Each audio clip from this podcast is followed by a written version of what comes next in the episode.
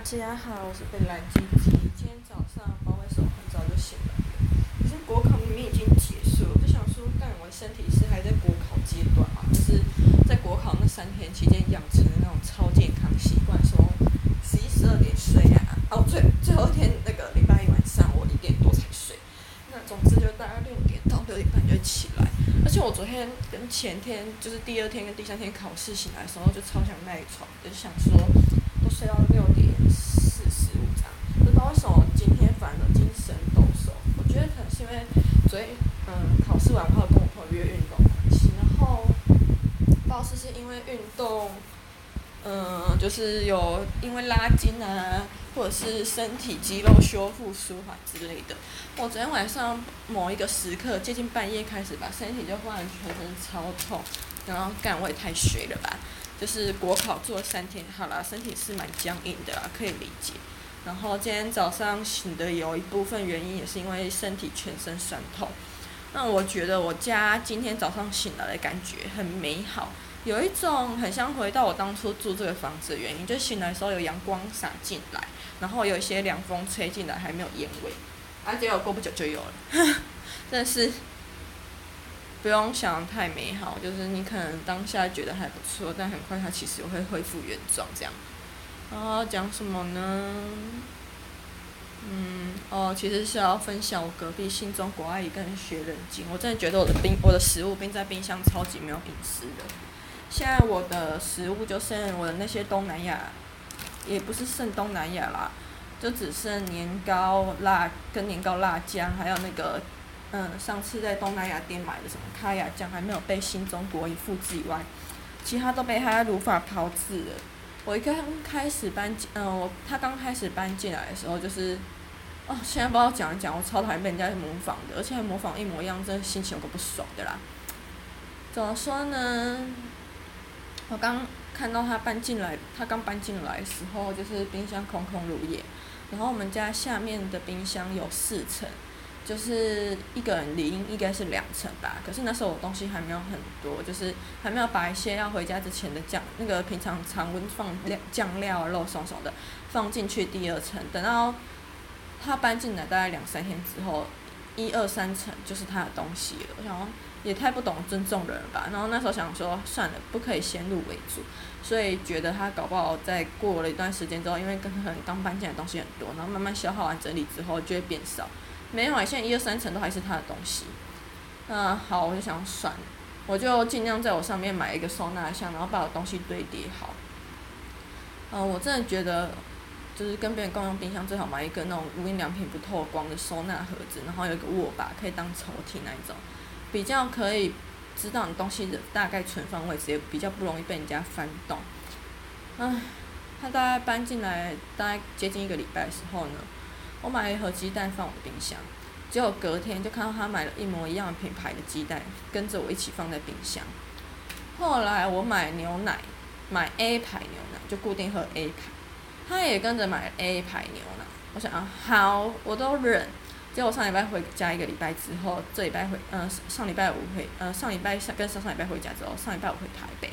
打开冰箱看我的冰箱食物有没有被人家动过之类的。结果嘞，我发现。他又买了枸杞，我就觉得很纳闷，因为我自己的枸杞、中药那些什么的，我是自己另外用不透光纸袋放在冷冻库，那其实一般人是看不到，除非他来冻过。然后想要干，他该不会打定觉得我礼拜天观察，礼拜一、礼拜二都没有回来，然后就开始动我的东西吧？好，我就想说，嗯，也不可以先入为主啦，看我真的是很宽容的人。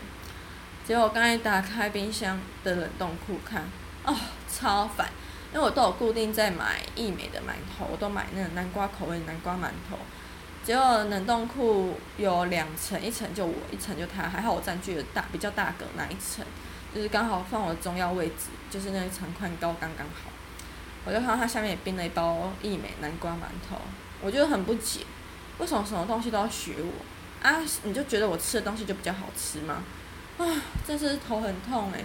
都想说算了，因为我昨天人生突然出现重大变故，那如果之后有成功的话，就可以在这边好好小乱分享。反正就是生涯变化啦。我原本打算，嗯，我那时候在请假的时候，因为请的天数蛮长，主管就问我说，为什么要请这种长？我就说我要去考国考。然后他还问得很仔细啊，考试日期呀、啊，放榜时间什么的。然后他就接着问说，所以你考完试大概十月就会离职了，因为那时候差不多放榜。我就想说，他也太太个，他也太看得起我了吧？我才读三个月书，结果这次意外的顺利。我真的觉得，如果凭我这次考试的运气，我如果从去年或前年什么都开始全心全意准备的话，说不定我今年真的有机蛮大的机会，可能性可以榜上有名。因为真的就是一个。很运气的东西啦，就觉得运气成分真的太高太高了。那回到中国爱的话题，我就想说算了，因为昨天临时做一些重大人生变故，就是有一个前同事兼现在好朋友问我说，他以前的国中母校有在征代理，然后是长期代理加上宿舍这几年刚修过，就是一片风问我要不要，我想说哦，我最近也在找房困扰。虽然我住在万华，然后我接下来可能地方也是万华吧，只是我有预计大概十月就要搬回高雄，然后全心全意准备地特之类的。因为我那个上榜同学说，听我这样讲，感觉我今年上榜几率很高。然后如果没有的话，年底拼个地特，因为呃地区的关系，所以你的考生竞争者会被划分的，就是拆得很开这样子，所以我上榜率会更高，感觉就更可以保证，就是我一定会上什么的。然后刚好就昨天那个好朋友问我要不要去当长期代理，我想了下钱钱的关系，然后还有接下来一些人生规划，我觉得可以一边带一边考试，因为我觉得以我自己的情况来说，我就是在工作很厌倦的时候就会读书，是一件很快乐的事情，所以我在读那些考试的东西的时候，我反而是心情很愉悦的。那如果是全职一直在读考试的东西，我可能会觉得很烦闷，也会觉得很像是一个无底洞。你真的不知道你到底什么时读了这些有没有用，然后什么时候会上岸之类的。对，所以目前规划应该还是会倾向一边工作一边读书，然后经济考试前一两个礼拜就请假全职，请变成全职考生这样。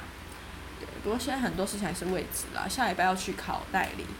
所以我真的没有想到我的人生就是。考完哦，我这一届刚好就是，呃，教师就是那种新旧制交换的时候，就是以前旧制是你要毕业之后去实半年无薪实习完才可以考教检，过了才有教师证。但在我这一届新旧制交替的时候，我们有两个可以选择。那多数人都选择新制，就是你毕业之后就去考，嗯，教师检定过了之后开始实习。那新制的缺点就是，如果你毕业后去考教师检定，你没有过的话，你是没有办法教师实习的。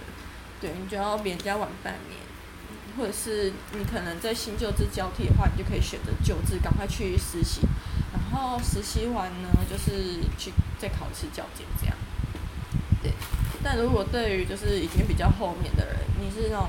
真的很新很新的学生的话，那种师资生的话，那你就是很可怜啦，就选新制。对，那为什么会扯到这边？就是我那时候生涯规划，其实我以前还蛮想当老师，然后也是很想要回偏乡当老师。现在讲问题好感性哦，也好那个，好好好深入哦。没有，反正就是我以前蛮想当老师，后来我觉得因为一零八课纲关系，我很讨厌就是那种表面上公平，但实际上很不公平的事情。但我知道就是。水很深，人在这世界上真的没有办法，所以我觉得我自己在做人方面会尽量维持那个公平性。就像我自己是天平嘛，然后我很讨厌一零八课纲，是因为我觉得它虽然好像这我们那时候就是自发互动共好三个元素，然后下面再分了很多层次，然后也提倡多元入学，就是希望可以适性扬才，发掘你各项的才能什么的。但所以导致你在升学的时候，学校会。去参看你很多，呃，个人特质，还有一些校外表现的部分。那我觉得这样对，表面上好像看似还不错。就是我今天不太会读书，但我很会什么打羽毛球啊、画画之类。那我可能也有机会进入到我很理想的学校。但它的缺点就是，如果你家里没有钱让你去补习或者学才艺，或者是根本就没有人会教你这些才艺怎么办？没有人栽培你怎么办？然后你可能原本可以上 A 这些学校，就因为你没有这些什么证明啊之类的，导致你可能没有办法录取你很喜欢的学校，你只能高分低就，或者是低分低就，或更低就之类的，也说也也说不定。对，然后加上我其实没有到很喜欢教师生态圈吧。我知道每个职场差不多都这样，但其实职场是你可以选择的。呃，但我觉得教师圈不知道为什么又让我感觉圈子更狭窄。如果你一开始在学校可能没有混得很好，那你出社会之后，大家的闲言闲语还是会一直跟着你，除非你真的到一些很偏乡，然后他们真的缺缺到不行的地方，那他可能才有办法容忍你。然后最近高雄市的中正高中出现教师霸凌案件，其实我可以，我蛮能理解老师那个老师的，就是他已经被性骚扰三次，然后他前面都约谈学生，后面开性平会，然后还不被学校理解，说什么你要体谅学校怎样怎样的。我真的觉得没有必要体谅学校。假如我今天被人家性侵的话，要体谅学校尊严，然后不要去检举或不要开性平会嘛。我真的觉得有一点本末倒置，那这样设性平会的意义就没有啦。然后还有一个就是他被霸凌的原因，就是他其实不太跟学校老师社交。我觉得我可以，为什么不能跟自己独处？我觉得你们的就道不同不相为谋啊！我一定要跟你们处在一起，然后表面上说嘻嘻哈哈，然后私底下很讨厌。我觉得这样伪很伪善，这样我还不如就直接一开始就选择不要社交，我可以沉浸在我自己的世界里面啊！我觉得我自己一个人过得很开心，为什么一定要跟你们这些碎嘴巴婆就是社交？然后被霸凌老师刚好是我同校学姐，但她大了我快一轮吧，就是也不认识。不过我真的很希望，就是那些碎嘴巴婆不是我同一间学校的，嗯，啊，不知道为什么讲到这边口号课，我要来吃我的早餐了。